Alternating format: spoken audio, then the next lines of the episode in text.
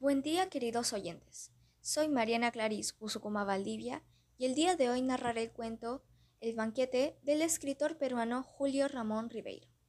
Acompáñenme a disfrutar de este relato.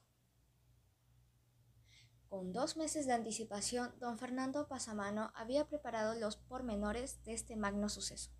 En primer término, su residencia hubo de sufrir una transformación general.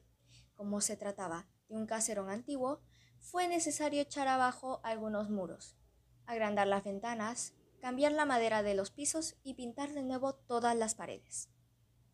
Esta reforma trajo consigo otras y, como esas personas que cuando se compran un par de zapatos, juzgan que es necesario estrenarlos con calcetines nuevos, y luego con una camisa nueva, y luego con un terno nuevo, y así sucesivamente hasta llegar al calzoncillo nuevo, Don Fernando se vio obligado a renovar todo el inmobiliario, desde las consolas del salón hasta el último banco de la repostería.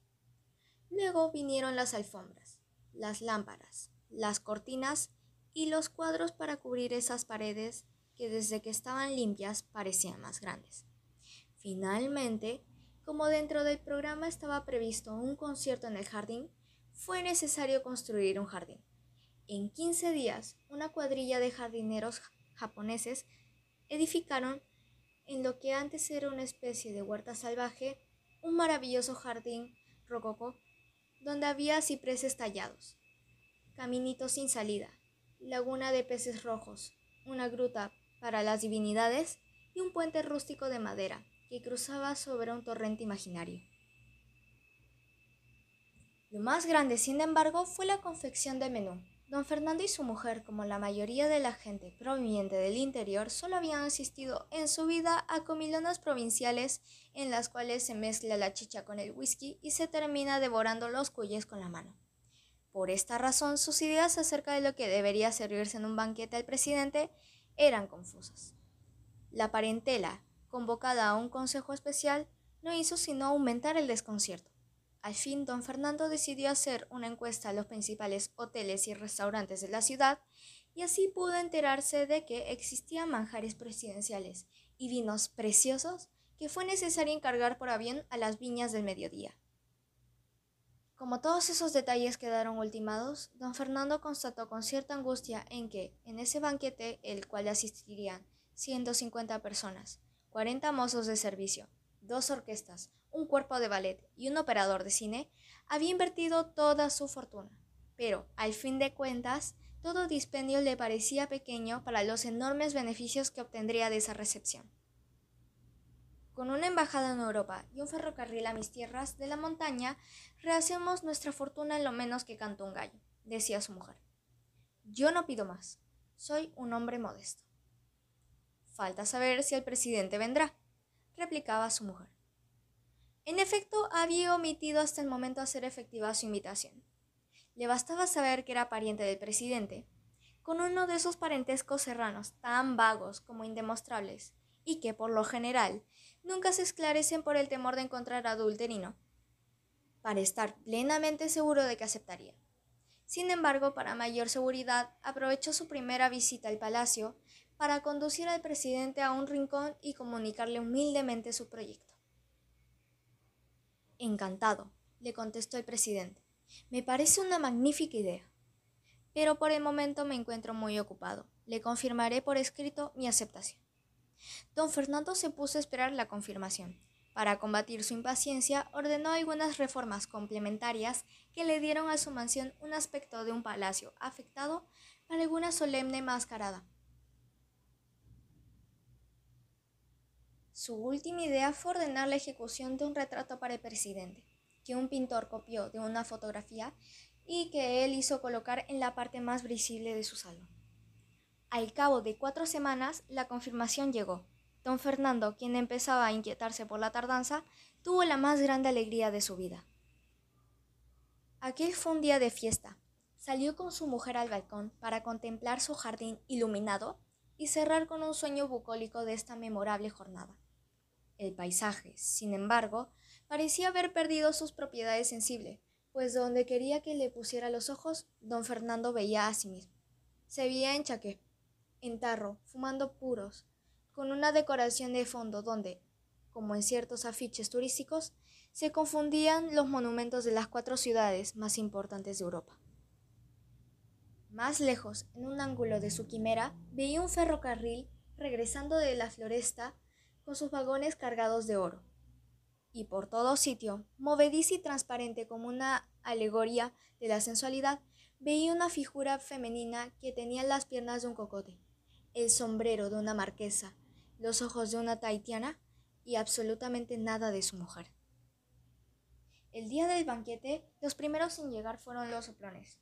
Desde las cinco de la tarde estaban apostados en la esquina, esforzándose por quedar un incógnito que traicionaban sus sombreros, sus modales extremadamente distraídos y sobre todo ese terrible aire de delincuencia que adquieren a menudo los investigadores, los agentes secretos y en general todos los que desempeñan oficios clandestinos. Luego fueron llegando los automóviles. De su interior descendían ministros, parlamentarios, diplomáticos, hombre de negocios, hombre inteligentes. Un portero les abría la verja. Un urgier los anunciaba. Un ballet recibía sus prendas y don Fernando, en medio del vestíbulo, les estrechaba la mano, murmurando frases corteses y conmovidas.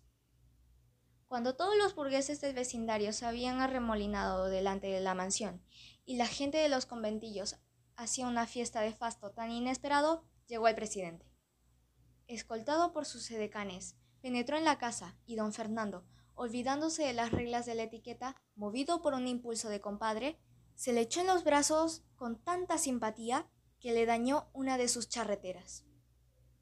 Repartidos por los salones, los pasillos, la terraza y el jardín, los invitados se bebieron discretamente, entre chistes y epigramas, los cuarenta cajones de whisky. Luego se acomodaron en las mesas que estaban reservadas lo más grande decorada con orquídeas, fue ocupada por el presidente y los hombres ejemplares. Se empezó a comer y a charlar ruidosamente mientras la orquesta, en un ángulo del salón, trataba de imponer inútilmente un aire bienes. A mitad del banquete, cuando los vinos blancos de Rin habían sido honrados y los tintos del Mediterráneo comenzaban a llenar las copas, se inició la ronda de discursos. La llegada del faisán se interrumpió y solo al final, servido el champán, regresó la elocuencia y los pangréticos se prolongaron hasta el café, para ahogarse definitivamente en las copas de coñac. Don Fernando, mientras tanto, veía con inquietud que el banquete, pleno de salud ya, seguía sus propias leyes, sin que él hubiera tenido ocasión de hacerle al presidente sus confidencias. A pesar de haberse sentado, contra las reglas del protocolo, a la izquierda del agasajado, no encontraba el instante propicio para hacerle una parte. Para colmo, terminado el servicio, los comensales se levantaron para formar grupos amodorrados y digestónicos, y él, en su papel de anfitrión, se vio obligado a correr de grupos en grupo para reanimarlos con copas de mentas, palmaditas, puros y paradojas. Al fin, cerca de medianoche, cuando ya el ministro de Gobierno, ebrio, se había forzado una aparatosa retirada, Don Fernando logró conducir al presidente a la salida de música, y allí, sentados en uno de esos canapés, que en la corte de Versalles servían para declararse una princesa o desbaratar una coalición, le lanzó el oído a su modesta. Pero no faltaba más, replicó el presidente. Justamente queda vacante en estos días la embajada de Roma. Mañana, en Consejo de Ministros, propondré su nombramiento es decir, lo impondré. Y en lo que se refiere al ferrocarril, sé que diputados en una comisión que desde hace meses discute ese proyecto. Pasado mañana citaré a mi despacho a todos sus miembros, y usted también, para que resuelvan el asunto en la manera que más le convenga. Una hora después de que el presidente se retiraba, luego de haber reiterado sus promesas, lo siguieron los ministros, el Congreso, etc en el orden preestablecido por los usos y costumbres. A las dos de la mañana quedaban todavía merodeando por el bar algunos cortesanos que no ostentaban ningún título y esperaban aún el escorchamiento de alguna botella o la ocasión de llevar su hurtadillas un cenicero de plata. Solamente a las tres de la mañana quedaron solos don Fernando y su mujer, cambiando impresiones, haciendo auspiciosos proyectos, permanecieron hasta el alba de los despojos de su inmenso festín. Por último, se fueron a dormir con el convencimiento de que nunca caballero limeño había tirado con más gloria su casa por la ventana ni arriesgado su fortuna con tanta sagacidad. A las doce del día, don Fernando fue despertado por los gritos de su mujer. Al abrir los ojos, le vio penetrar el dormitorio con un periódico abierto entre las manos. Arrebatándoselo, leyó los titulares y sin proferir una exclamación, se desvaneció sobre la cama. En la madrugada, aprovechándose de la recepción, un ministro había dado un golpe de Estado y el presidente había sido obligado a dimitir. Gracias por su tiempo y por continuar consumiendo literatura peruana. Esto es todo por hoy. Gracias.